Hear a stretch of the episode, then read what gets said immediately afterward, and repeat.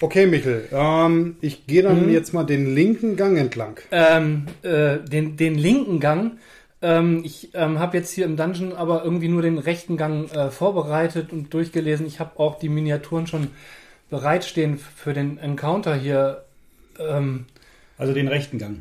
ja, Okay. Aber Ist schon ein bisschen doof, ne?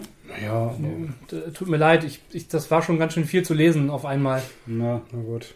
Dann, dann, dann, ja, dann lass uns doch mal rechts lang gehen. Komm, dann gehen wir rechts. Äh, du leitest ja das erste Mal. Kein Problem. Aber danke, das ist nett von euch.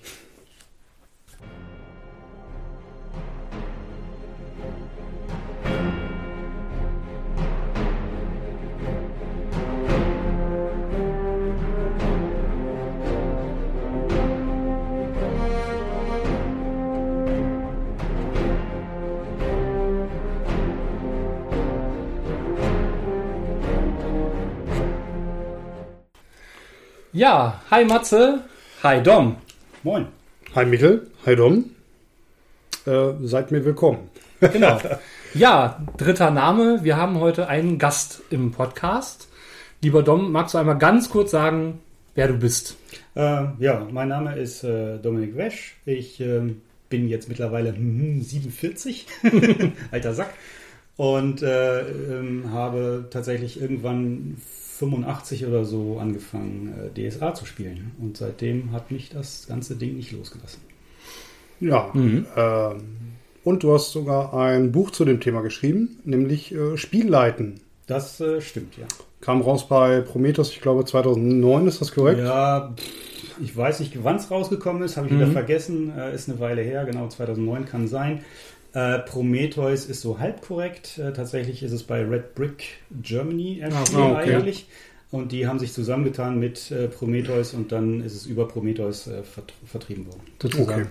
Im Vertrieb, genau. Das ist äh, momentan auch im Print nicht mehr verfügbar. Ja, da bin ich mir gerade nicht so ganz sicher. Ich glaube, auf Englisch ist es noch im Print verfügbar, Ah, okay. aber es ist auf jeden Fall über Drive-Thru verfügbar als ähm, elektronische Ausgabe. Genau, das werden wir euch dann in den Shownotes verlinken. Genau, genau. Ja, warum ist, äh, warum haben wir Dom heute mit dazu ins Boot geholt? Weil unser Thema wird sein, das erste Mal Spielleiten. Ja, und erstens heißt Doms Buch Spielleiten. Das ist natürlich schon mal ein guter Hinweis, aber Dom hat auch sehr viel Erfahrung im Spielleiten und äh, von Dom haben wir schon viel uns abgucken können. Genau, sowohl, Nee, nee, das ist zu viel der Ehre. das ist genau, Ja. das ist genau der richtige Weg. Genau. Äh, äh, Lob und Tadel sollte man eigentlich Ja. erstmal so aufnehmen. Ähm, Genau, du hast eine der ersten Runden geleitet, die wir hier in der Gegend hatten, außer unserer gemeinsamen Runde. richtig, genau.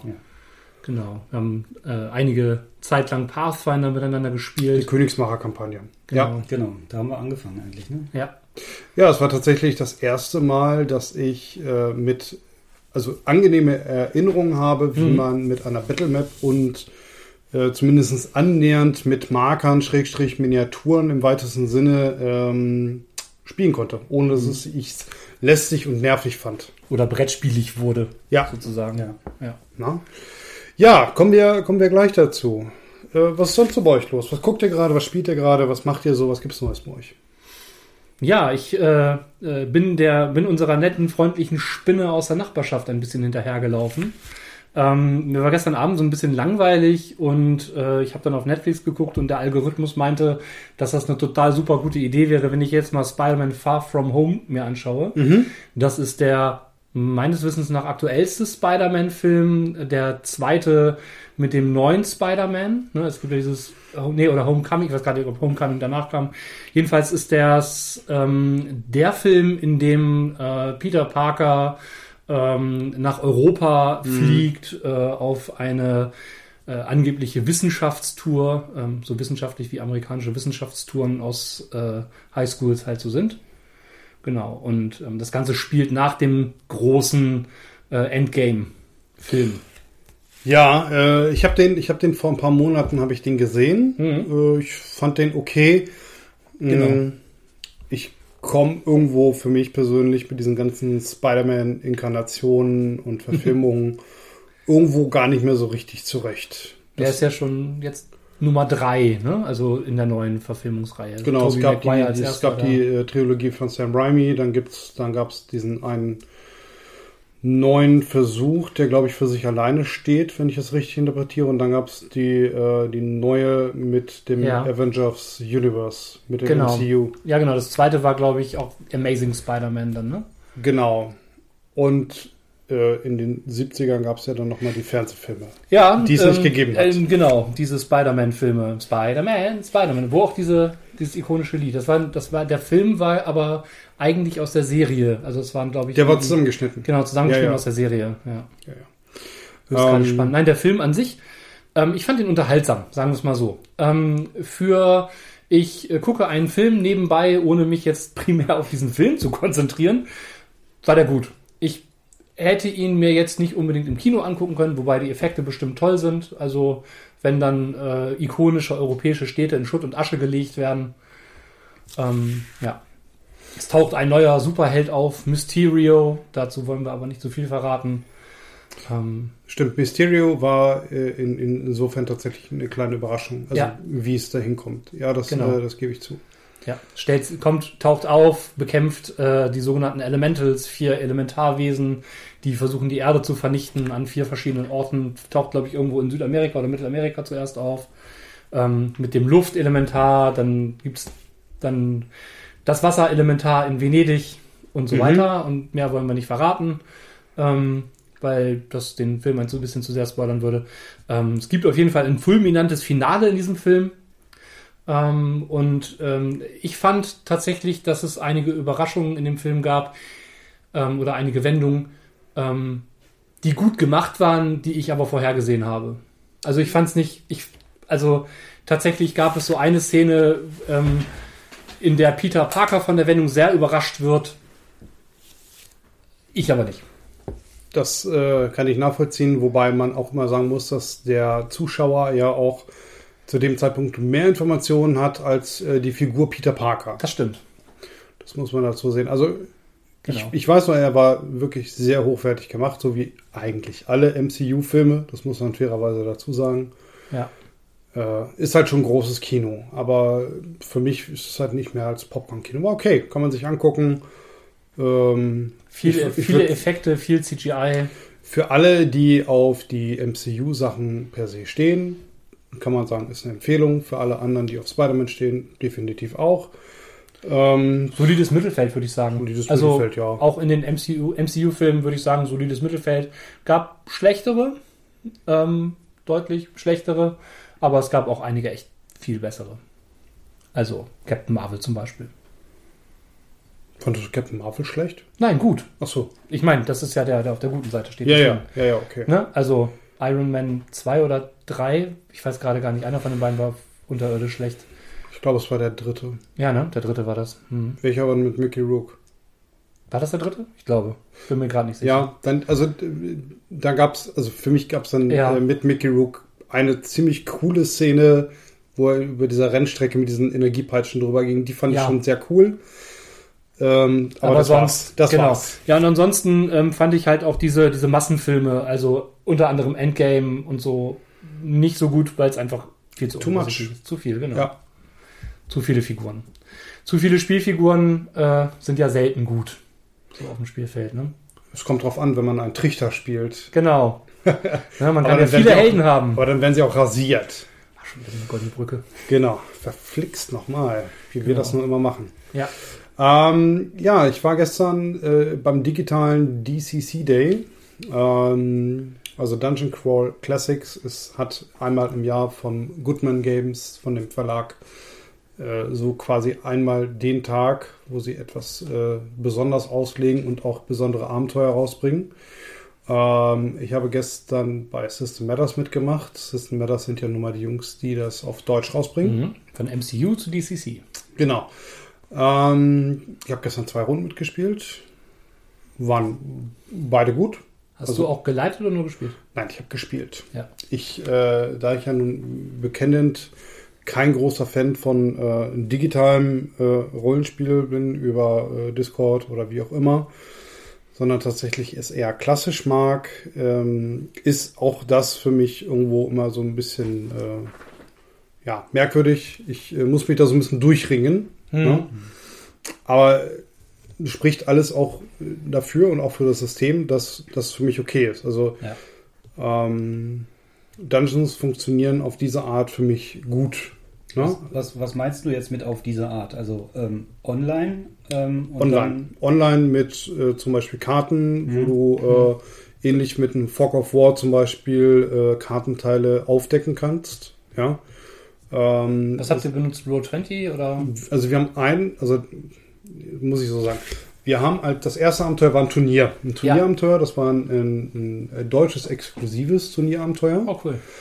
Ja, ähm, es hat so, so zwei Gründe gehabt. Das eine ist, dass die ähm, amerikanischen Fassungen andere Kriterien haben, wie man zum Beispiel Turniere wertet. Mhm. Also die sind, Ja. die sind schon für mich sehr, sehr, sehr intensiv mit, äh, wer hat wie viel Lebensenergie verloren, wer hat wie viel Schaden verursacht, wie viel Zeit haben sie gemacht, wer hat was wie gemacht, wie wurde welcher Gegner angegangen, wer war wie effektiv und weiß der Geil was alles. Ja. Aber ist ja, ist ja tatsächlich amerikanische Tradition. Ne? Also ich meine, das Mhm. gibt es ja seit den äh, 60er, 70er Jahren. Gibt es ja irgendwie Ja. schon diese äh, Ja. Turnierabenteuer D&D, äh, damals noch mit 16 Spielern pro. pro Ja, ja. Wird ja sogar Mhm. von Weird Al Yankovic besungen, ne? I'm a Mhm. Champion at D&D, in seinem White and Nerdy Song. Mhm. Ähm, ja, auf jeden Fall äh, gab es dazu halt eine deutsche Variante. Hm, kurz angeteasert, äh, es, es war quasi ein, ein, ein Refugium von einem äh, Chronomagier, also ein Zeitmagier. Und, Ui. und äh, das, äh, dieses Refugium ist alle 99 Jahre aufgetaucht, aber auch immer für genau zweieinhalb Stunden. Länger nicht. Das ist bekannt, deshalb versammeln sich die Arten. gut, gut gemacht, ja. Ja, das ist bekannt, deshalb äh, gehen alle dann Ja. im Vorfeld dahin, sammeln sich und äh, wollen natürlich möglichst viel looten. Ähm, Und, und jeder hat sein eigenes, seine eigene Dimension wahrscheinlich. aber natürlich, natürlich. Äh, Jede Gruppe ist zu einem anderen Zeitslot Ja, gerade genau, da. Genau, Mhm. zu einen anderen 99 Jahren. ähm, ja, äh, ne? Man muss das schon mit, mit einem gewissen Augenzwinkern sehen. Aber Ja. ich, fand das, ich fand das sehr schön. War auch mein erstes Turnier, was ich in der Form gespielt habe. Ich konnte mir vorher nicht vorstellen, dass so etwas Spaß macht, aber ich wollte es einfach mal probiert haben. Ähm, also es gibt, gibt so, man muss es schon so ein bisschen unterscheiden, das, Mhm. das Spiel an sich, weil ich dann schon irgendwann mal sagen muss und sagen, Leute, ähm, wir sollten vielleicht dann eher zielorientiert arbeiten und sagen, da hinten, äh, Mhm. da ist, da ist äh, Loot, ne, der goldene Apfel, der am Baum hängt. Äh, wie kriegen wir den jetzt möglichst schnell hier hin? Ne? Also äh, da muss man Ja. schon irgendwie ein bisschen zusammenarbeiten. Da hast du ja auch Erfahrung durch Spiele wie Descent oder ähm, Zum Beispiel. Genau, Ja. Wheel des Wahnsinns. Ja.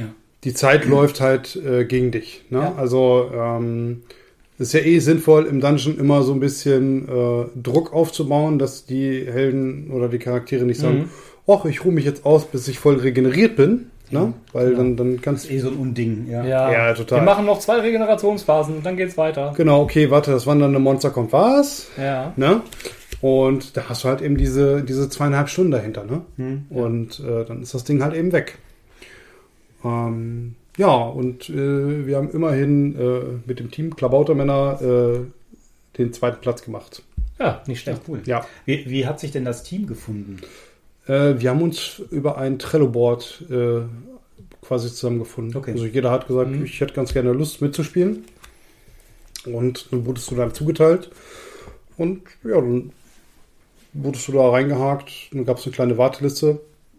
Waren, ich bin mir jetzt nicht sicher, ob es vier oder fünf Teams waren. Naja. Hm. Und Charaktere wurden dann gestellt? Oder? Charaktere waren fertig. Jeder, also jede Gruppe hat 100% die gleichen äh, Mhm. Charaktere gekriegt, Naja, damit ja, Chancengleichheit da Vergleichbarkeit, ist. ja. Ja. Ja. genau. Ähm, und dann kein Trichter, sondern tatsächlich auch fertige Charaktere? Genau, oder? wir waren, wir waren Stufe 2. Ja. Das, das war tatsächlich auch äh, cool, weil ich habe vorher nur Trichter gespielt. Ja. Also immer eher den Bauern, den Bäcker und Mhm. ne, wenn mal äh, ich, in einem Setting hatte ich mal einen, einen irischen Polizisten gespielt. Ja, sehr schön. auch, auch sehr schön. Der ist dann aber ins Fantasy-Setting reingesogen worden. Hm. Also ich fand es sehr lustig, aber äh, Das kann man mal machen, ne? Bei Ja, ja, geht doch. das, ja. ja. ja, naja, es war, es war sehr trashig, weil ich es dann auch sehr überzogen hatte mit ey, was macht denn ihr für einen Karnevalsverein? Und, Ja, ne? Ja, ja, egal. Also, Anderes Thema. muss, Ja. muss man mit Humor nehmen. Ne? Man darf das nicht so ernst sehen. Ähm, nee, und danach haben wir noch einen Trichter gespielt. Dann äh, abends, ein paar Stunden später. Und zwar äh, die Flucht vom Purpur- Purpurplaneten. Das ist das Ah. Einstiegsabenteuer äh, zu der Box Panik auf dem Purpurplaneten. Ähm, hat auch so einen klassischen Einstieg gehabt, dass man quasi in Dunkelheit aufwacht und dann irgendwie angekettet irgendwo ist und sich Mhm. an nichts erinnern kann, wie komme ich hier hin, äh, wo komme ich eigentlich her und äh, was ist hier los? Beim ja? Trichter passt ja auch, wer bin ich und wenn ja, wie viele, ne? Richtig. in der Regel vier. Genau. Ne? Nein, aber äh, hat mir, hat mir wieder sehr viel Spaß gemacht und äh, tatsächlich so Turniere in, zu bewerten in Form von äh, wer hat wie viel Loot hier rausgezogen, kann man, kann man machen. Ja. Also äh, das ist mit Sicherheit nichts, wo ich jetzt sage, das möchte ich äh, einmal in der Woche spielen, aber so einmal im Jahr finde ich das mal echt toll.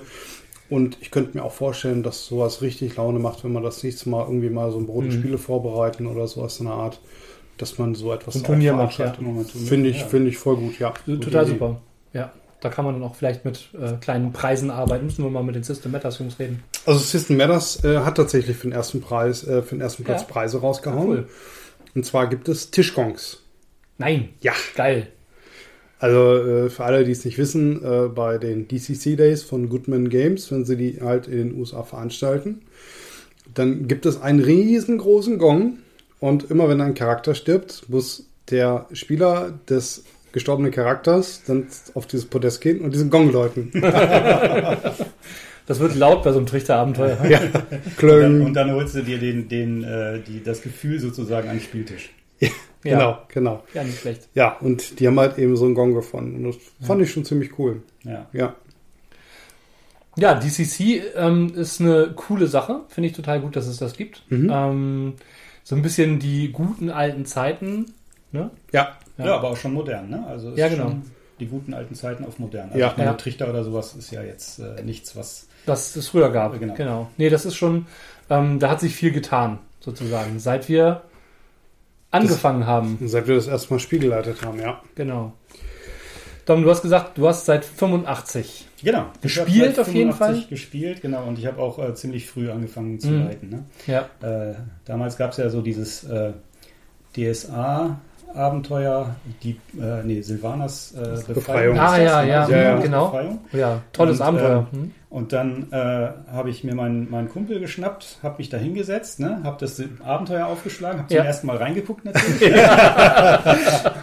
Und dann Ja. äh, war da so ein erklärender Text irgendwie, Ja. ähm, so nach dem Motto, ähm, wenn Sie jetzt ähm, äh, oder lesen Sie nicht einfach die Meisterinformationen vor, wenn da steht, äh, dass da ein Oger sich in der Ecke versteckt, dann äh, und dann war ich schon sofort dabei, so ach du Scheiße, jetzt brauche ich noch die Werte von einem Oger.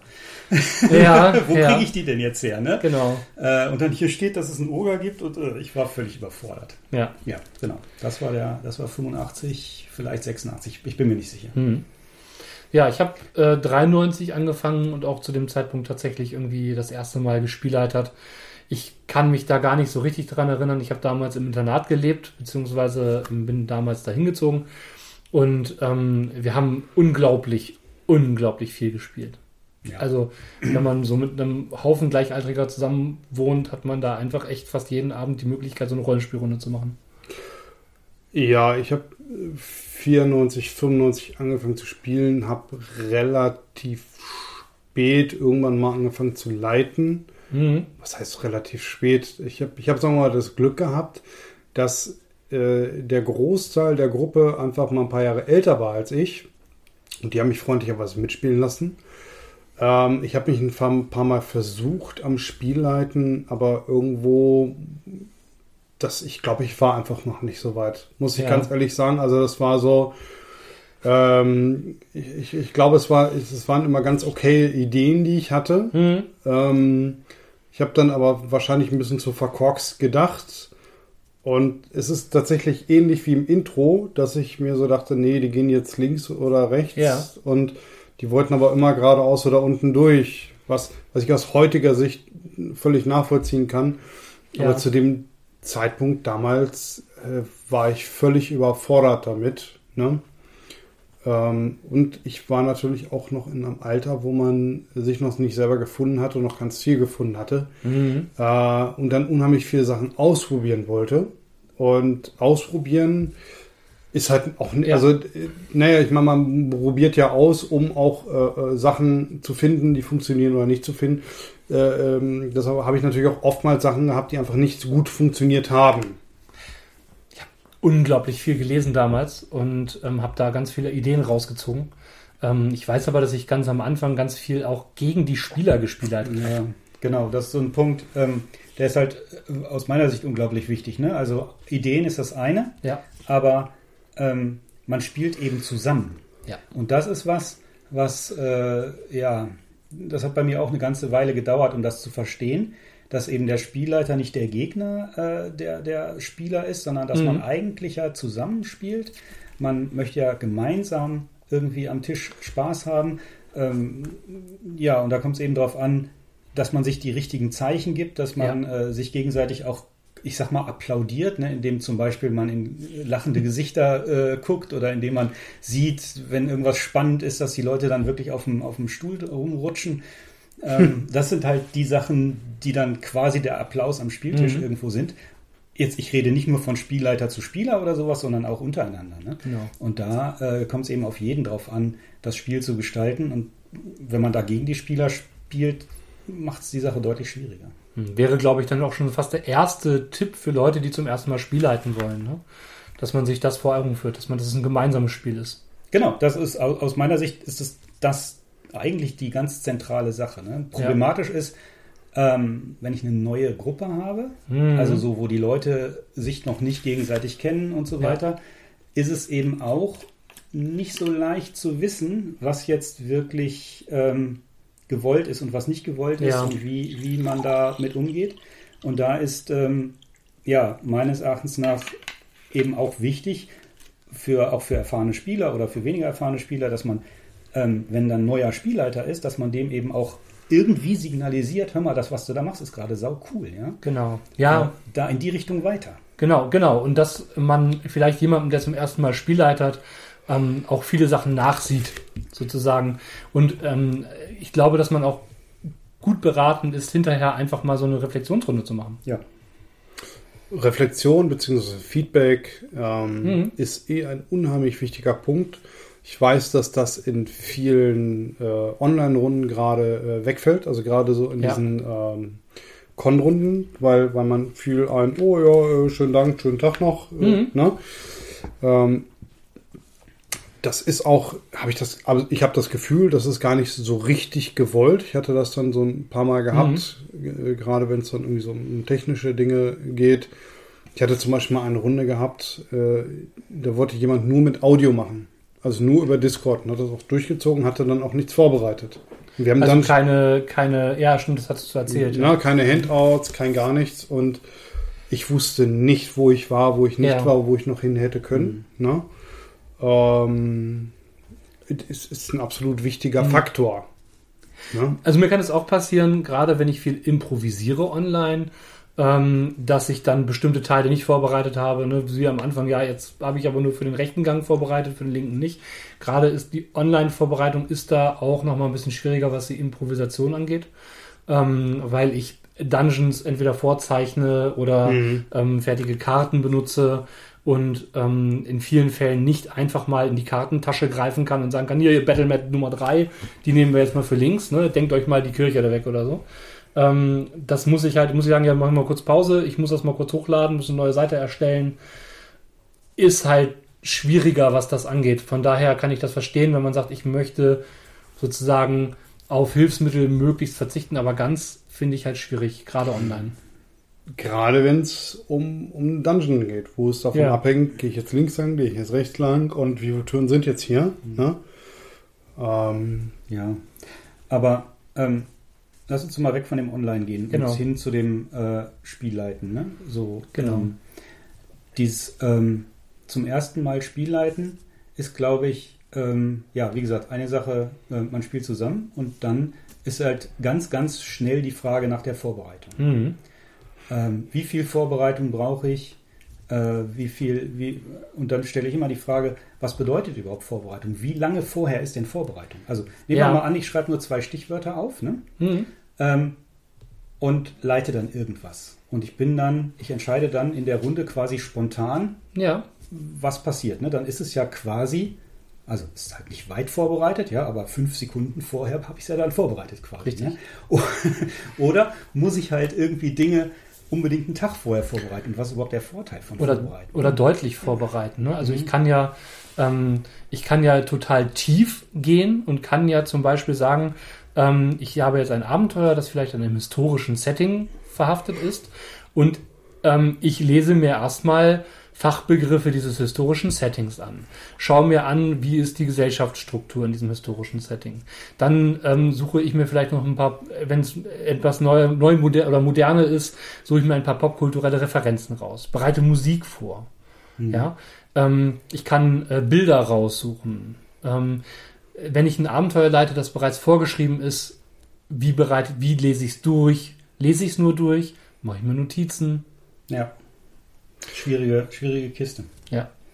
Macht euch erstmal Gedanken um die Idee und also eure Abenteueridee und die Abenteueridee solltet ihr dann für euch mit euren Worten skizzieren. Lasst euch da nicht von irgendjemand reinreden, weil nehmt euer Konzept, probiert es, macht, macht für euch äh, eine Art äh, Roadmap, sage ich jetzt mal. Äh, man hat ja einen ungefähren äh, gedanklichen Start. Man hat vielleicht irgendwie eine Art Mittelteil oder zwei Zwischenteile, je nachdem, wie man das sieht. Das ist auch äh, angenehm fürs Timing. Du brauchst ja ein, ein gewisses Pacing. Ähm, Das Und- ist, glaube ich, eine der schwierigsten Sachen ganz am Anfang, wenn du das erste Mal Spiel leitet. Das Pacing. Und äh, ich bin zum Beispiel so, dass ich jetzt, nehmen wir mal an, das Abenteuer, was ich vorbereiten würde, wird in der Taverne beginnen oder in der Herberge Mhm. oder weiß der Geier was. Die Charaktere sind da und ich möchte sie auf, auf Umwege zu einem Ort bringen, wo sie den NSC Fritz äh, treffen. Ja. Äh, Fritz muss aber nicht zwangsläufig nur am Bahnhof sein, der könnte auch äh, beim Kiosk sein. Fritz ist da, wo die Charaktere hingehen. Genau. Das, das ist erstmal wichtig, dass du das beim Spielleiten auch für dich im Kopf hast. Ähm, wenn Fritz ein wichtiger Informationsgeber ist, dann muss er variabel einsetzbar sein. Ist ja eine Frage, also ist jetzt auch wieder die Frage der Vorbereitung immer noch, ne, in der wir sind. Ähm, Vorbereitung, wie gesagt, kann ja jede Tiefe haben. Ich kann, muss mir aber vor Augen führen, was für ein Abenteuer leite ich. Möchte ich eine ganze Kampagne leiten gleich zum Anfang oder möchte ich erstmal einen One-Shot leiten, also so einen, einen Spielabend oder irgendein Abenteuer, das über zwei Spielabende geht. Ähm, und man muss sich ja überlegen, wie viel Zeit sitzt man am Ende am Spieltisch. Und ich kann 20 Stunden vorbereiten, ich kann 30 Stunden vorbereiten, ich kann aber auch, wie du sagtest, 5 Sekunden vorbereiten, ich kann auch gar nicht vorbereiten, ja, je Ja, wie gesagt, gar nicht vorbereiten ist meines Erachtens nach halt kaum möglich, weil Ja. du halt immer, du, du hast ja die Idee immer vor den Spielern, ja, bevor du sie sagst, deswegen. Richtig. Und allein das Aber, ist schon Vorbereitung. Ja, letztendlich Genau. ist es halt nur die Frage, wie viel vorher das ist, wie viel Zeit du da reinsteckst. Ähm, wo ihr gerade gesagt hattest, äh, Kaufabenteuer oder Fertigabenteuer, ne? Ähm, da fand ich auch gut, was, was ihr vorhin noch gesagt hattet, dass man, ähm, dass man sein Ding draus machen soll. Ne? Maxi, Ja. du hattest das, glaube ich, gesagt. Ne? Ähm, dass, äh, dass man das Abenteuer sich zu eigen macht und dass man dann, und da wird der Fritz beschrieben in dem Abenteuer Mhm. und der Fritz steht in dem Abenteuer am Bahnhof. Wenn die Leute dann aber tatsächlich zum Kiosk gehen und der ist wichtig, dann braucht man sich nicht zu scheuen und zu sagen, auch bei einem Kaufabenteuer, dann steht der Fritz eben jetzt an diesem Kiosk. Ne? Genau. Mir ist ja egal, wo, wo der Fritz steht. Und ähm, dieses Abenteuer, dieses Kaufabenteuer ist zwar eine Vorlage irgendwo, aber am Ende ist es mein Abenteuer, was ich als Spielleiter leite. Mhm. Und es ist nicht das Abenteuer von, äh, keine Ahnung, wie der, wie der Autor heißt. Es ist Abenteuer. kein Drehbuch für einen Film, Genau. ja, wo ich jede Szene en Detail beschrieben habe. Ja, so wird sie ablaufen, sondern es ist eher so, dass äh, alle improvisieren, die am Spieltisch sitzen. Und ich glaube, das, das ist so das, das nächste Ding. Bereitet euch gedanklich vor, dass ihr so viel vorbereiten könnt, wie ihr wollt. Ähm, es wird immer irgendetwas passieren, was ihr improvisieren müsst, weil die Spieler werden immer irgendwo einen Weg gehen, den ihr nicht bedacht habt. Das ist mir bis jetzt immer passiert. Selbst wenn in einem Kaufabenteuer Weg A bis Z beschrieben sind, dann fällt den SpielerInnen äh, Weg Alpha oder ja, Weg Aleph ein oder was auch immer. Also Also, und wenn, wenn ihr diese, diese Improvisation so ein bisschen im Hinterkopf habt, äh, dann äh, werdet ihr auch ein bisschen lockerer in der, in der äh, Vorbereitung. Also ich habe ich hab früher für Abenteuer Hefte vollgeschrieben und äh, war während des Leitens teilweise frustriert, weil die sind eben nicht links lang Ja, gegangen. Das mhm. heißt, die haben meine, meine fünf Seiten voller Ideen einfach nie gesehen und ich war total frustriert. Das war beim Spielleiten für mich natürlich total doof und äh, das hat indirekt meine Laune vom Spielleiten gesenkt, was sich wiederum auf, Mhm. auf mein persönliches Ergebnis beim Leiten natürlich auch präsentiert hat. Und äh, die Spieler haben das natürlich auch irgendwo gemerkt. So, was ist denn jetzt los, ne? Ja, ja dann, dann, dann versuchst du die Spieler dahin zu locken, weil du das vorbereitet Ja. hast und äh, legst dann irgendwelche Schienen und die Mhm. Spieler fühlen sich dann eben gegängelt äh, Ja. von dir als Spielleiter und sind dann auch frustriert. Das Genau. macht, äh, macht die Sache dann nicht schön. Genau, Genau. das ist äh, und deshalb so, so flexibel als wie möglich. Natürlich, Äh, genau. wenn da eine Wand, wenn da eine Wand beschrieben wurde, dann ist da halt eben eine Wand. Alternativ könnte das, könnte die Wand natürlich auch eine Geheimtür sein. Ich mag es, äh, wenn Kaufabenteuer, das ist ja die einfachste Art für Anfänger, sozusagen was zu leiten, eine Zusammenfassung haben. Und ich meine jetzt nicht einfach so dieses Szene 1, da passiert das, Szene 2 passiert das, sondern eine Zusammenfassung des Kerns des Abenteuers. genau. Dass man einfach so eine, ähm, ja, so eine Synopsis hat, sozusagen, dass du sagst, am Anfang passi äh, ne, am Anfang steht sozusagen Ereignis A, die Charaktere werden da irgendwie drin verwickelt und am Ende ähm, das Ziel des Bösewichtes ist es, das zu erledigen. So. Und dazwischen sind irgendwo die Charaktere und dann kann man dazwischen noch so ein paar Zwischenhandlungen einfügen, ähm, bestimmte wichtige NSCs beschreiben, aber wenn es überspezifisch wird, in, auch in den Beschreibungen im Abenteuer, finde ich das schwierig. Deswegen Ja. mag ich auch diese Vorlesetexte nicht unbedingt. Ja, die Vorlese Vorlesetexte sind, finde ich persönlich auch schwierig, denn A ist es im Normalfall nicht mein Stil, in dem ich Ja. was beschreibe. Und dann klingt es immer so, ja, wie früher bei den Computerspielen mit den, äh, mit den gerenderten, vorgerenderten äh, Zwischensequenzen. Ne? Ja, also genau. das Spiel total pixelig und auf einmal kommt eine, äh, kommt eine, eine Szene, die Ja. super aussieht und dann hinterher geht das pixelige Spiel weiter. Ne? Die Cutscene, die nicht, die nicht veränderbare Cutscene. Genau. Was hat mich das bei Red Dead Redemption aufgeregt, dass der da ganz anders gehandelt hat, als ich die ganze Zeit im Spiel. genau. Ja, ich ähm, bin auch immer dafür, dass man versucht, den Charakteren irgendwie ein, eine äh, kleine Szenen immer so ein bisschen, so, so kleine ähm, Scheinwerferbröckchen vorzuwerfen. Ja. Ne? Also ähm, wenn ich eine Idee habe, dann versuche ich halt auch immer zu überlegen, ähm, machen wir, ich sage jetzt mal, ein, eine schöne Kampfsituation, machen wir eine schöne soziale äh, Komponente mit dabei. Mhm. Äh, wahrscheinlich, wenn wir auch noch einen Dieb mit dabei haben, dann möchte ich auch eine schöne Szene für den Dieb haben. Äh, vielleicht noch etwas für Magie oder. Äh, wie auch immer. Das Naja. sind Sachen, die ich, die ich schon versuche, damit irgendwo einzuweben. Naja, und ähm, gerade in Spielen, in denen die Charakteroptionen so unglaublich vielfältig sind, können auch diese ganzen Kaufabenteuer die Optionen, die Charakteren offenstehen, gar nicht voraussehen. Ähm, deswegen finde ich es manchmal auch schwierig, wenn dann Gegner spezifische Resistenzen haben, die nur mit spezifischen, ähm, keine Ahnung, äh, Schadensarten umgangen werden können. Ähm, ja, dieses eine, dieses eine Monster, das ähm, nur mit Feuer besiegt werden kann. Und ich habe aber eine Gruppe, die, keine Ahnung, nur mit Eismagie um sich wirft. So Ja. wird schwierig. Da muss ich das Abenteuer so ein bisschen der Gruppe anpassen. Ich muss das ja dann nicht Eis ähm, sozusagen empfindlich machen, aber vielleicht ist es nicht nur Feuer. Aber, aber nochmal noch mal zum, äh, zu, zur Improvisierung oder zur Improvisation. Äh, vielleicht, mal, vielleicht mal zwei Tipps. Ähm, das eine ist, ähm, seid normal.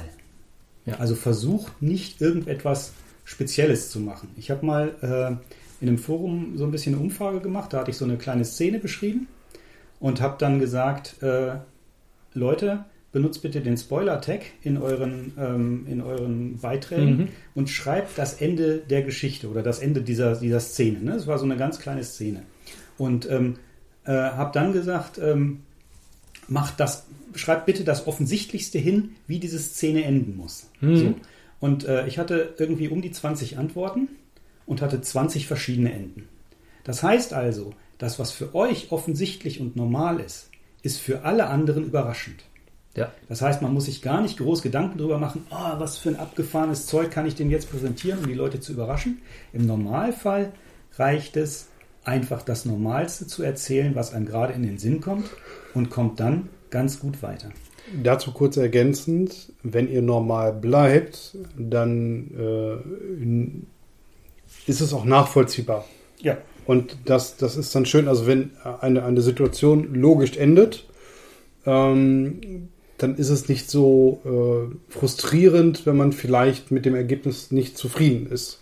Es muss nicht der Twist im Twist im Twist sein. genau. So, und ähm, vielleicht, also das ist ja auch das ganze Ding. Ihr als Spielleitung solltet ja idealerweise ähm, die Motivation der Gegenspieler im Kopf haben. So. Also das finde ich immer als, ähm, als Vorbereitung für ein Abenteuer oder generell zum Spielleiten am wichtigsten, dass ich ungefähr weiß, was eigentlich das Ziel der Antagonisten ist. Also der Leute, die, gegen die unsere Charaktere antreten wollen. Ähm, das kann alles Mögliche sein, aber diese Motivation, die kennen die weder die Spieler noch die Charaktere. Und umso schöner ist es ja, diese Motivation vielleicht auch irgendwann rauszufinden. Das wird in jedem Fall überraschend sein, weil sie es einfach nicht wissen. Und das kann auch was ganz Banales sein, wie ein Rachegelüste oder, ne? Ja. Vielleicht ist es ja auch das ganz Offensichtliche, was die Spieler gleich am Anfang benennen. So, ach, der will bestimmt nur seine verstorbene Frau rächen. Und am Ende will er seine verstorbene Frau rächen. Ja, ist doch super. Genau. Ja. Freuen sich, freuen sich eure Mitspieler, weil die dann auch sagen können, ha, ich hab's gewusst, ich hab's gewusst. Genau. Ähm, und die zweite Sache ist, und das geht genau in deine Kerbe, Michel, äh, ähm, wenn ihr was vorbereitet am Anfang, macht euch Gedanken darüber, was passieren würde, wenn die Charaktere nicht kommen würden. Ja. Ne? Weil dann hast du nämlich genau das, der, äh, der Antagonist, der packt seine Motivation aus, bringt alle um oder was auch immer der dann tut ne? und warum er das auch immer tut. Und dann, wenn ihr das wisst, was passieren würde, habt ihr auch in der Hinterhand immer so ein bisschen Druck. Wenn Mhm. die Charaktere nicht vorankommen, dann passiert einfach mal das nächste, was ihr euch überlegt habt, was dann passieren könnte. So eine Eskalationsstufe im Genau. Grunde genommen im Kopf zu haben. Was passiert? Ähm, also nicht Indiana Jones, ja, wo es total egal ist, dass Indiana Jones dabei ist. Ihr habt noch was anderes. Und zwar, ähm, selbst wenn ihr jetzt zum Beispiel eine Runde leitet, wo ihr die Spielenden nicht kennt oder im neuen System seid, aber hört aktiv euren Spielern zu. Ähm, meistens oder, oder oftmals spekulieren sie oft über Geschehnisse und über Figuren am Tisch. Ja, und das kann oder das war oftmals für mich eine Inspiration, weil die Spieler auf Ideen gekommen sind, wo ich selber nicht drauf gekommen bin. Und dann habe ich aktiv von den Spielern Genau. Ideen geklaut, was sie nicht mitgekriegt haben. Und wie du, Michael, eben Ja. schon sagtest, die haben sich nachher darüber gefreut, dass genau das, was sie Ja. laut gedacht haben, rausgekommen ist. Ich trage ja gerade ein Star Trek T-Shirt und ähm, da fällt mir ein, dass es sogar Spiele gibt, in denen solche Mechaniken vorhanden sind. Star Trek Adventures zum Beispiel ähm, hat eine Mechanik, nach der wissenschaftliche Probleme gelöst werden. Und ähm, da ist es so, dass die Mitspielenden am Tisch Theorien aufstellen, warum etwas so ist. Keine Ahnung. Ähm, das Beamen auf einen Planeten herunter funktioniert nicht und dann stellen die Mitspielenden am Tisch Theorien auf. Das heißt, der eine sagt, das liegt bestimmt am Quantenfeld und äh, deswegen funktioniert das mit dem Beamen nicht. Der andere sagt, nein, da muss eine antike Maschine auf dem Planeten sein und äh, die verhindert das irgendwie. Und ähm, als Spielleitung hat man äh, ich, ähm, die Lösung TM schon vorher auf einem Zettel stehen, ja, so, okay, ist das jetzt dabei? Und dann kann man sich, und das ist auch im Spiel so verankert, entscheiden, ob man sagt, hm, ist jetzt nicht dabei, ja, dann ne, sage ich denen jetzt, ja, ihr forscht da dran und stellt fest, was ihr euch ausgedacht habt, ist es nicht, dann müsst ihr in die nächste Runde und das Problem eskaliert. Oder ich entscheide mich, eine der Ideen von den Mitspielern ist so geil, die ist viel geiler als das, was ich mir ausgedacht habe Mhm. oder was im Abenteuer steht. Ich nehme meinen Zettel, knüll den zusammen, schmeiß den über die Schulter und sage, hier, ha, hier, guck mal, genau das, das Quantenfeld, ne? Das Quantenfeld ist irgendwie verschoben und deswegen funktioniert das nicht, äh, hast du rausgefunden. Und, und die Spielenden wissen aber gar nicht, dass sie in dem Moment den Hinweis geliefert haben. Ach, die sehen nicht den Zettel, den du über die Nein. Schulter wirfst? Ach so. Genau, Nein, nicht, nicht wortwörtlich, aber ähm, tatsächlich ist Auch es cooler Move. geil. Ja, Ja, coole Idee, Knüll, Knüll. ähm, nein, aber das finde ich halt, ähm, das ist genau das. Das ist da im Spiel gleich mit eingebaut worden. Mhm. Richtig gut. Ja. Also, aber das ist ja eben die Essenz. Ähm, die beste Vorbereitung ähm, oder die längste Vorbereitung kann dazu führen, dass man trotzdem ähm, Dinge erlebt, die nicht im Buch stehen und ähm, manchmal kann man nichts vorbereitet haben oder die kurze 5 Sekunden, zwei Ideen Vorbereitung haben und kriegt trotzdem hinterher das geilste Abenteuer hin. Ähm, deswegen gibt es auch nicht den ultimativen Tipp, wie viel man vorbereiten kann. Schwierig. Ähm, Äh, Wobei ich, äh, wobei ich die, ähm, die Idee oder nein, den Hinweis auf die, auf die Hintergründe schon auch wichtig finde. Ich glaube, Ja. das ist aber unabhängig davon von der Abenteuervorbereitung, dass man sich, sage ich mal, eine, eine, eine Weltvorbereitung macht. Ne? Ähm, also Meta-Vorbereitung quasi. genau, eine Meta-Vorbereitung. Das ist ein gutes, äh, gutes Ihr müsst Stichwort. nicht die ganze Welt äh, auswendig kennen, aber wenn ihr in einer Region spielen wollt, die näher beschrieben ist, Mhm. dann solltet ihr euch zumindest mal die grobe Beschreibung durchgelesen haben, euch ein bisschen mit reinfühlen und solltet ihr sagen, ich, äh, irgendwie ist das doch gar nicht so richtig das, was ich wollte, was ich meine, dann nimmt man vielleicht eine Nachbarregion. Vielleicht äh, klappt das dann schon eher oder man siedelt das dann ein bisschen in eine unerforschte Region auf und sagt, das ist hier halt eben so. Das ist hier nur angelehnt, ne? Ähm, um auch so ein bisschen äh, den, den, den Spielern entgegenzuwirken, ne? weil man sonst auch viel sagt, wenn ich jetzt zum Beispiel sage, so, wir gehen jetzt nach Garrett, ja, Mhm. dann äh, weiß quasi jeder äh, langjährige DSA-Spieler, größte Stadt Aventuriens, da ist groß, da ist viel los, ne? Und wenn ich dann irgendwann sage, nee, nee, äh, das ist das Dorf Garrett, wie das Dorf Garrett, Ja, drei genau. Häuser, ne? Ja, genau. Und da Ähm. sitzt, da sitzt der, der König Klaus und Ja. ähm, der was? Genau, Genau. genau. Und dann und da wird gerade von grünhäutigen Goblins belagert. Ja. So, und dann Passt nicht. Nein, das Wichtige ist, glaube ich, ähm, auch gar nicht, dass man die Details kennt, sondern dass man ähm, so grob den, den Ton der Szenerie treffen kann. Genau. Also, ähm, wie du ja schon mit Aventurien beschrieben hast, wenn ich jetzt einen, den aventurischen Süden habe, ähm, möchte ich nicht Beschreibungen von robbenbepelzten ähm, Walfängern, die da rumstehen mit ihren Torwaller Hörnerhelmen. Also das ist jetzt auf so vielen Ebenen falsch. Ja, ja. Ähm, ja, sondern dann möchte ich schon auch den Dschungel, die Wärme beschrieben haben, ähm, irgendwelche Leute, die auf Sänften dahin getragen werden. Ja, Genau. Also das ist, glaube ich, das Wichtigste. Und da vielleicht nochmal auch als Tipp an Leute, die das erste Mal Spiel leiten, sucht euch entweder eine nicht so bekannte Region raus in der Spielwelt, wo möglichst wenig Leute sich gut auskennen. Dann könnt ihr auch zum Experten der Region werden, ohne eure Mitspielenden am Tisch zu verärgern. Oder ähm, versucht erstmal sowas wie ein Closed-Room-Szenario zu bauen dass ihr kein Abenteuer, kein Rechercheabenteuer in einer Großstadt leitet, sondern ein ganz böser Schneesturm und die Genau. Charaktere sind in der Taverne eingeschneit. Es ist quasi kein Ausweg nach draußen. genau. Mhm. Und dann passiert irgendwas Ja. in der Taverne und Richtig. dann spielt sich das gesamte Abenteuer genau dort nur ab. Zum Beispiel. Genau, deswegen ein klassisch, klassisches Kammerspiel im Grunde genommen. Ist für jemanden, der das erste Mal Spiel leitet, glaube ich, einfacher zu leiten, weil man eine überschauliche Anzahl von NSCs hat, die man sich noch merken kann. Ja. sozusagen. Und ähm, weil auch, wenn man das richtig gestaltet, das Ausbrechen aus der Situation für die Mitspielenden schwieriger wird. Das kann sein, dass es in einem Fantasy-Szenario auf einem Schiff stattfindet. Oder in einem Raumschiff, in einer Raumstation. Zum Beispiel. Im Ähm, Science-Fiction-Bereich. dann. ansonsten äh, seid konsequent. Also, wenn die Spieler irgendetwas machen, was ähm, nach hinten losgeht, dann seid konsequent und zieht es durch, weil sonst macht ihr euch äh, unglaubwürdig. Ohne dabei aus den Augen zu verlieren, das, was Dom gerade ganz am Anfang auch nochmal betont hat, dass wir zusammenspielen. Richtig, genau. Spielt zusammen. Also ähm, ich habe ich hab konsequent, äh, ich habe bei mir im Hintergrund zum Beispiel, ich, ich war einmal nicht konsequent. Ja, es war eine Con-Runde und äh, der Plot wurde mir im wahrsten Sinne gesprengt.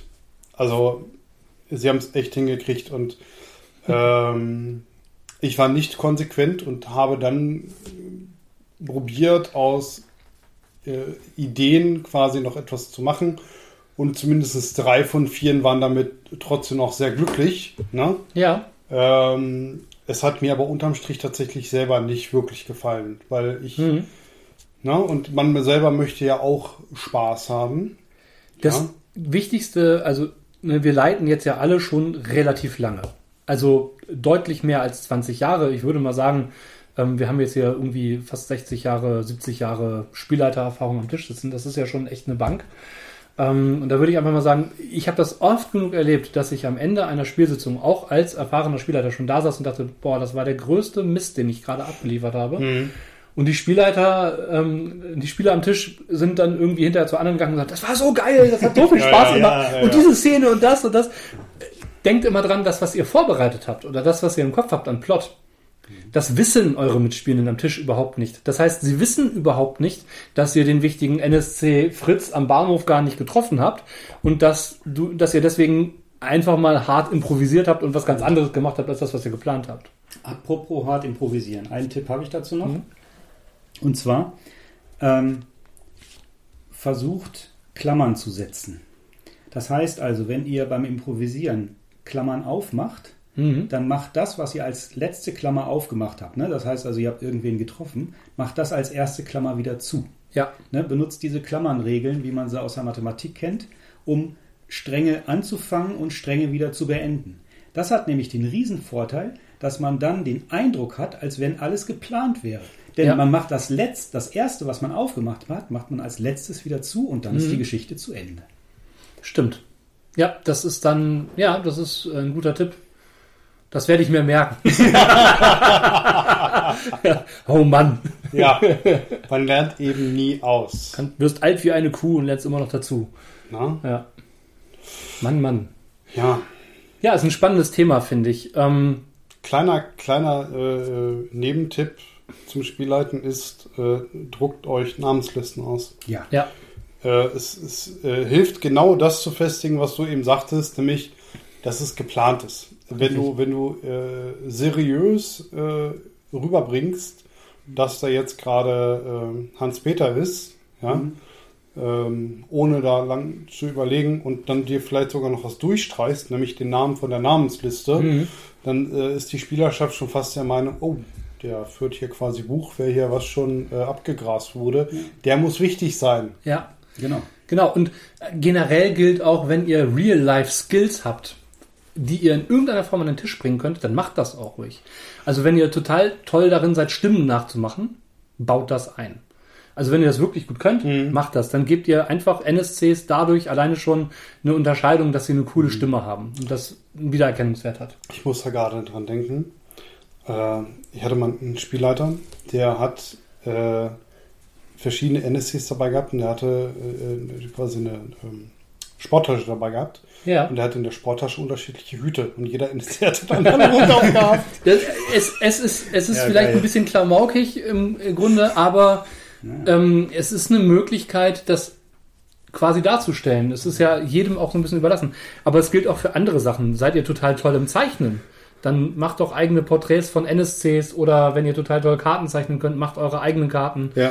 Ähm, dann kopiert nicht die aus dem Abenteuer, sondern malt sie selber nochmal neu auf oder so. Und dann könnt ihr auch Sachen korrigieren und das zu eurem eigenen Abenteuer machen. genau. Ja.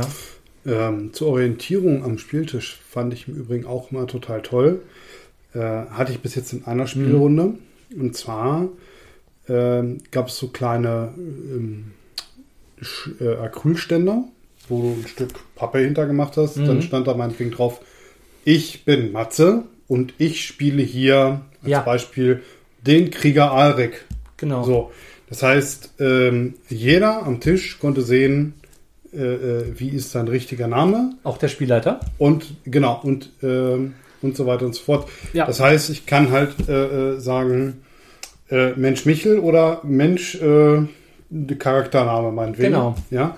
Äh, das heißt, du weißt in dem Moment, äh, je nachdem wie du angesprochen Ja. ist, äh, was ich in dir ansprechen möchte oder mit wem ich reden möchte und ob ich Interm oder Outtime bin. Mhm. Es hilft auch, wenn man mit den Mitspielenden am Tisch quasi den, äh, sagt, bitte nennt, wenn ihr Aktionen ansagt, euren Charakternamen mit, weil euch als Spielleitung das hilft, die Charakternamen auf die Kette zu kriegen. Also ich selber bin total schlecht darin, Namen zu merken und vergesse Charakternamen, auch ich vergesse auch NSC-Namen andauernd. Ich muss mir das echt aufschreiben, sonst, sonst ist das weg und bin auch ganz froh in einigen Runden, dass meine Mitspielenden da mitschreiben ähm, und ich dann nochmal nachgucken kann, wie hieß der Händler vom letzten Mal noch, der total wichtig war. Ähm, also, ja, Wobei der da natürlich auch so eine, so eine vorbereitete Namensliste hilft, Genau. wo du dann vielleicht nicht nur durchstreichst, sondern mal eben dahinter schreibst Händler. Richtig, genau. Ja, ja, ich habe das auch gehabt, dass ich durchgestrichen habe und so. Wer war von jetzt? Ja, passiert. Ähm, genau. Einen wichtigen Teil haben wir aber noch gar nicht Ja, berührt. ich würde, ich würde ja. bevor du jetzt zu dem anderen wichtigen Teil kommst, Ja. würde ich gerne nochmal zu der vorbereiteten Namensliste kommen. Ja. Ne? Denn es gibt noch eine andere Liste, die ich persönlich gerne vorbereitet habe, Okay. nämlich eine Stats-Liste. Ah. Dass ich mir einfach ein paar Blindstats aufschreibe, ähm, wo ich dann sage, Ja. okay, hier ist der typische, oder nicht der typische, sondern hier sind ein paar Stats für einen, äh, für einen Kämpfer, hier sind ein paar Ja. Stats für einen intelligenten Menschen, hier sind ein paar Stats für, den, äh, für irgendwelche ähm, doofen Leute oder sonst irgendwas Ja. oder Priester oder was auch immer wichtig sein könnte, so dass ich diese Stats dann im Zweifelsfalle mit einem Namen übereinbringen kann und dann einen sofort fertig ausgearbeiteten Charakter habe, Mit dass ich Werten. dann genau mit Werten. Ja. Also kommt natürlich aufs System an, ob es nötig ist oder nicht. Aber ähm, ja, ich sag mal, wenn ich The Pool spiele, brauche ich das nicht. Ja, ja, ich kann, äh, kann mir auch einen Reiter reinkleben, keine Ahnung, mir aufschreiben. Äh, Priester finde ich auf Seite 271 im Regelwerk, aber Ja, genau. Aber das äh, hilft auf jeden Fall Ja. auch. Äh, ist nicht ganz so wichtig wie eine Namensliste, aber ist auf jeden Fall auch eine ähm, interessante Liste, das vorbereitet irgendwo zu haben. Fünf, sechs, sieben Stats. Äh, und dann hat Ja. man eventuell unterschiedliche Sachen, unterschiedliche Charaktere, NSCs, die man darstellt. Genau, ist aber eine Überleitung zu dem, was ich auch sagen wollte, denn das, was wir noch nicht angesprochen haben, sind die Regeln. Und Regelkunde, sage ich Mhm. mal, für Anfang, Anfang, anfangende Spielleitungen. Ähm, Da baust du mir äh, quasi goldene Brücke. Äh, eine Brücke, weil Ja. ich gerade äh, quasi die ganze Zeit zurückhalte, dass ich jedem ans Herz lege, Handouts vorzubereiten, wo grob die Regeln angerissen sind. Cheat Sheets. Ja. Ähm, weil es zum einen auch eine Hilfe für den Spielleiter ist, weil alles hast du nicht im Kopf. Nein. Ähm, und für die äh, Spielerschaft. Äh, und im Zweifel, ähm, wenn mal eine Frage kommt, kannst du entweder sagen, guck mal, steht unten links. Lies doch einfach mal durch. Ja. Ne? Genau, die wichtigste Sache ist aber auch, glaube ich, dass ähm, man auch als Spielleitung nicht der Experte der Regeln sein muss. Nein, du möchtest eine Geschichte erzählen. Genau. Oder je, nach, gut, je nach Spiel, also wenn ich jetzt ein DCC leite, sollte ich schon mehr Ahnung von den Regeln haben, ähm, als wenn ich jetzt irgendein, ich sag mal, relativ regelarmes Spiel leite. Ja. Ähm, ich sollte die Grundprinzipien der Regeln können. Also eine grobe Übersicht darüber haben, wie das Spiel an sich funktioniert. Ja, es ist schwierig. Also Mhm. ähm, gerade bei, äh, bei, bei ähm, Spielen, die regellastig viele Regeln Ja. haben. Also ich denke jetzt mal ähm, an äh, Shadowrun zum Beispiel. Ne? Ja. Ähm, wenn ich da meine NSCs, die ich habe, regelgerecht darstellen möchte, muss ich Mhm. auch als Spielleiter dummerweise ganz schön viel wissen, was so Regeln angeht. Das Ja, ist echt, genau. Das ist also Ja.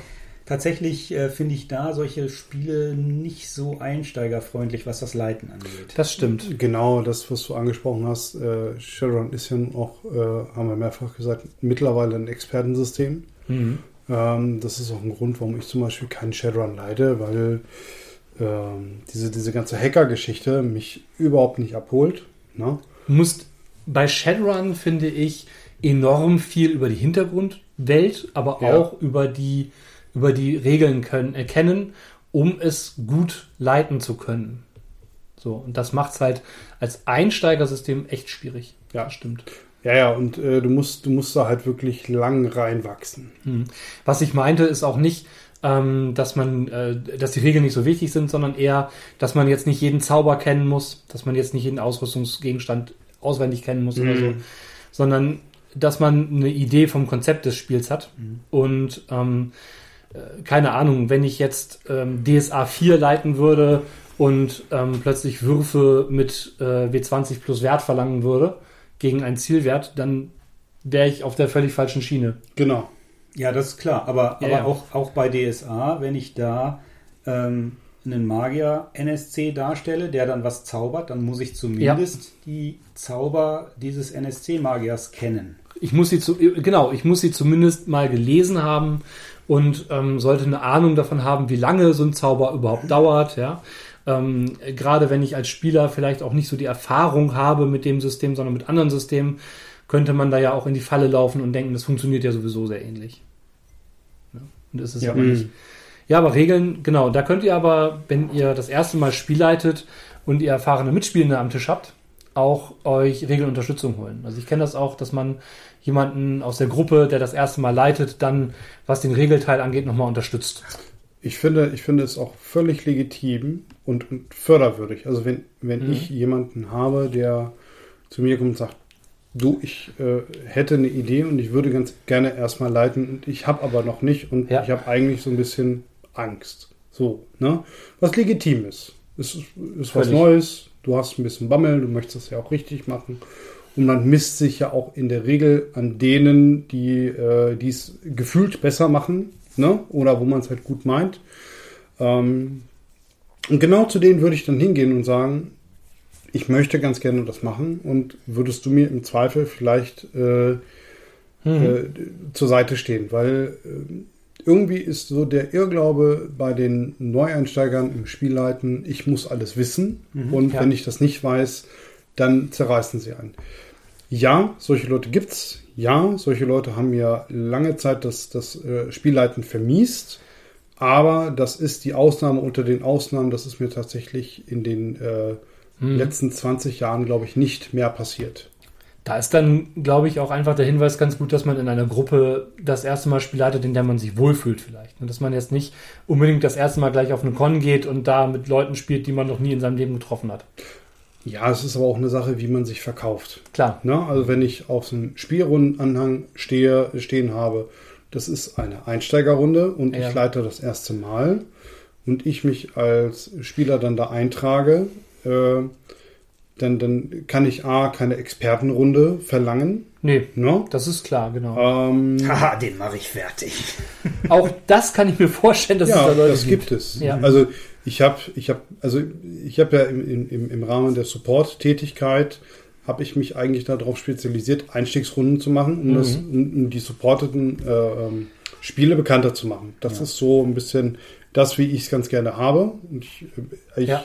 Bringe Leute auch ganz gerne einfach in die Spiele. Und was sie dann daraus machen, das bleibt denen ja bitte selber. Ne? Ähm, aber das ist so das, was ich am liebsten eigentlich immer gemacht habe. Und dann hast du immer Leute dabei, die sagen, ich habe jetzt aber hier meinen Level 10 Zwerg oder so. Sag ich, ja, okay, dann kannst du das Spiel eigentlich alleine spielen, weil es ist Stufe 1 und Stufe 10. Mhm, genau. Spiel einen neuen Charakter oder, Ja. ja, weiß ich nicht. Äh, Wenn Ja. ich, genau, wenn ich mich in einer Einsteigerrunde auf einem Con eintrage ähm, und da steht drauf, Charaktere werden gestellt, dann muss ich damit rechnen, dass die Spielleitung sagt, nee, du, deinen eigenen Charakter kannst du jetzt hier nicht spielen. Aber als Einsteiger Spielleiter muss man sich das auch erstmal trauen. Also das Ja. muss man muss man auch ganz klar sagen. Ähm, wenn ich da Genau. äh, meine Geschichte, die ich vielleicht so ein bisschen vorbereitet habe, ähm, im Kopf habe, wenn ich dann damit rechne, ah, Mist, vielleicht muss ich ja jetzt improvisieren und dann Ja. kommt da noch so ein, so ein Typ, der offenbar irgendwie äh, wahnsinnig viel Plan hat und ähm, dann kann man sich auch leicht unterbuttern lassen. Von daher ist jetzt die Ja. genau, genau, aber da ist der Punkt, äh, wo ich wieder ansetze, seid Genau. konsequent und seid fair zu euch selber und sagt dann in dem Moment li- lieber, ich glaube, das ist nicht die Runde, die dir hier Spaß machen wird. Mhm. Nur doch, das wird dem schon Spaß machen, Vielleicht, aber ja. auf Nein, eine nein. Art und Weise, die halt allen anderen keinen Spaß mehr macht. Genau, genau. Ja, ja. Ja. Und cool. Aber lasst euch davon nicht verschrecken. Also im, im Grunde ist es so, dass das wirklich eher die Ausnahme ist und dass die meisten, die man so auf den Cons trifft, schon eher nett sind. Und gerade wenn man aufschreibt, hey Leute, ich leite das erste Mal, dann werden die meisten, die sich da eintragen, auch darauf Rücksicht nehmen. Vielleicht habt ihr dann auch erfahrene Spieler, Spieler am Tisch sitzen, ähm, die euch unterstützen wollen. Das kann auch Mhm. passieren. Ne? Also es gibt ja auch die Sorte, habe ich mal gehört, von Mitspielenden, die nett zueinander sind. Ja, ja, ja. Der Großteil. könnte, Ja. könnte passieren, ja. Könnte Genau. passieren, ja. Und insbesondere, wenn man halt offen umgeht mit Ja, dem, wie die Situation ist. Ne? Man kann ja auch sagen, also, ähm, dass ich sage, oder mache ich auch manchmal, dass ich sage, okay, wir haben, wir haben uns jetzt hier versammelt, um irgendwie ein Spiel zu spielen. ja. Und ich bin jetzt nicht so super vorbereitet, ich werde jetzt mal was improvisieren. Ja, so dann wissen Genau. auch die Spieler, wo, wo sie dran sind im Zweifelsfall. Genau. Ihr solltet euch immer äh, äh, auch vor Augen führen, wenn ihr nicht diejenigen, welchen das Spiel leitet, würde das Spiel nicht stattfinden. Das schafft so ein Mhm. bisschen grundlegendes Selbstvertrauen. ja. Ja. Ja, und wenn ihr euch, was eure Story angeht, nicht sicher seid, könnt ihr eure Story auch mit jemandem, der nicht mitspielen wird, äh, vorher absprechen, besprechen. Oder fragt erfahrene Spielleitungen, äh, ne, sozusagen, wo man noch was quasi anpassen kann. Man kann auch äh, das mit Leuten mit, ähm, besprechen, die mitspielen, dass Mhm. man die nämlich absichtlich einweiht Ja, und dann sagt, okay, und im Zweifelsfalle kannst du mir jetzt als NSC XY, ich bin zwar nicht der perfekte Magier, aber du könntest den doch jetzt mal für diese Runde spielen. Ne? genau. Äh, dann äh, bespricht man sich mit dem, dann weiß der vielleicht schon einiges, weiß vielleicht nicht alles. Ist der Aber- Auftraggeber NSC sonst, der mitgeht? Ja, zum Beispiel, genau. Äh, und da, das kann auch helfen, Ja. tatsächlich äh, beim, ich bin mir nicht so sicher und äh, brauche Hilfe aus der Spielrunde von einem erfahrenen Spieler. Ihr könnt auch zum Beispiel, sofern ihr vorher schon gespielt habt, ähm, ein Abenteuer einfach recyceln. Also ich habe auch schon Abenteuer, die ich irgendwo gespielt habe. Die fand ich einfach so gut und hätte sie dann in, in der oder in ähnlicher Form auch äh, gespielleitet. Ich habe dann vorher Mhm. gefragt, ist das okay für dich, wenn ich das nehme? Ich finde das gut. Es gab noch nie jemanden, der Nein gesagt hat, weil eigentlich ist es ja das, das, der größte äh, Lobespunkt, sage ich jetzt mal, Ja, Na? genau. wenn ich da was recycle. Kopieren als äh, Lob. Ja, in der Form finde ich das okay. Ja. Ne? ähm, Ja gut, ist ja auch mit Erlaubnis. Ne? Also ich habe auch schon Ja, klar. äh, Runden gespielt, wo ich dann hinterher gefragt habe, Mensch, darf ich mir deine Aufzeichnung dazu mal kopieren? Ja. Ich würde das gerne leiten. Hm? Ja. So. Und ähm, du, hast, du hast ein anderes Verständnis für das Abenteuer, wenn du es vorher selber gespielt hast. Ja, muss man aber auch genau wie bei vorgeschriebenen Abenteuern ein kleines bisschen aufpassen, dass man nicht versucht, das zu, in die Retorte zu geben, sondern dass man äh, quasi einen Schritt zurück machen muss und die Idee des Abenteuers aufbauen Genau, du muss. musst die, das, das gespielte Abenteuer Ja. als Inspiration nehmen, Genau, als Vorschlag. Genau, es kann ja durchaus sein, dass irgendwelche Szenen nur deswegen entstanden sind, weil Mitspielende total coole Ideen hatten. Genau. Ja, dann muss man halt sich davon lösen und schauen, ob in dem eigenen Abenteuer dann andere Leute andere coole Ideen haben. Ja. Generell kann man dazu sagen, wenn, wenn äh, man Mitspielende am Tisch sitzen hat, die coole Ideen haben, und man selber ist total begeistert davon, sollte man sich auch nicht äh, scheuen zu sagen, ach, dann passe ich mein Abenteuer jetzt an diese coole Idee mit an. Ne? Wie Mhm. wir das vorhin gesagt haben. Wenn jemand sagt, Mensch, die Motivation des, des Schurken passt mir viel besser oder ne, dann, Ja. ja, genau. Kann man ja auch hinterher mit, mit den Spielenden, Mitspielenden bereden. Genau. Kann man ja sagen, Mensch, ich habe mir das Abenteuer nicht so und so gedacht, aber du hattest die und die Idee, fand ich so gut, habe ich eingebaut. Ja, also Fazit, gebt euch nicht zu viel Mühe im Vorhinein. Ein bisschen schon, Genau. aber bemüht euch nicht zu sehr, äh, irgendwas vorzubereiten, wo ihr euch dran entlanghangelt, sondern ja, Nutzt Ressourcen, die euch sowieso schon zur Verfügung stehen, genau. sei es eigene Ressourcen oder personelle Ressourcen am Spieltisch. Genau. Geht einfach locker an die Sache ran. Ihr werdet das schon schaukeln. Der Weg, die Runde erstmal anzufangen, ist, äh, schon mal der richtige Schritt. Genau. Einfache Ideen sind gerade für den Anfang meistens die besten. Ja.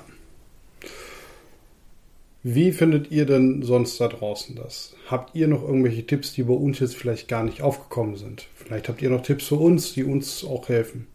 Gibt es die ultimative Literatur, die ihr zur Vorbereitung benutzt, sei es, seien es irgendwelche externen Bücher, die gar nicht zum Spielsystem gehören, irgendwelche Handouts oder sowas, was ihr dann irgendwie immer benutzt? Ich habe ein geiles Buch, was ich mal äh, in, den, in den Raum werfen kann. Ja. Ja. Das heißt Impro for Storytellers Ah, und ist von Keith Jonestone.